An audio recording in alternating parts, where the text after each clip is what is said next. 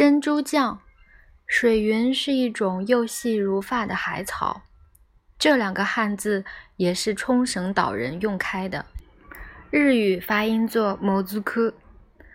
世界卫生组织研究，冲绳岛人的长寿都归功于水云。传统的吃法是用醋和一点点糖浸了，又酸又甜，口感滑溜溜，吃不惯的人觉得很古怪。会喜欢。雍记大师傅被冲绳岛的农村水产渔业发展局请去做水云菜，又把它拿来当发菜炮制，又用在甜品上面，令冲绳岛人大开眼界。他们有大把的水云要向外国推介，有什么地方好过香港？但就错在不会改名字。水云从前是野生的，当今用人工培养了。好在冲绳岛的水质还没有受到污染，珊瑚礁上拉网种植。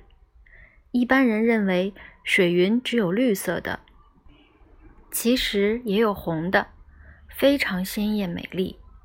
采取的时候是用一台巨大的吸尘器，先把它们通通吸上船，最后。在做去沙的步骤，我没有看过晒干的水云，大概不可以晒干，太细了，晒了断掉或变成粉，跟着海水蒸发也说不定。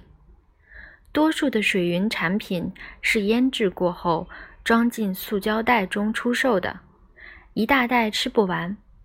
当今的便利店中卖的是雪糕杯装，一餐吃一杯。据说就可以万寿无疆，我不大相信。冲绳岛的菜肴很受中国影响，他们种植的蔬菜之中最受欢迎的是苦瓜，切片炒猪肉或煎鸡蛋，都是中国菜的做法。猪肉也是他们喜欢的，红烧或东坡肉式的煮法常见，就是不会把水云入窑。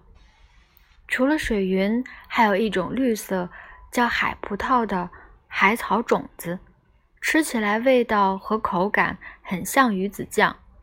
水云推销不成，是否可以考虑这些海葡萄，叫它们为珍珠酱呢？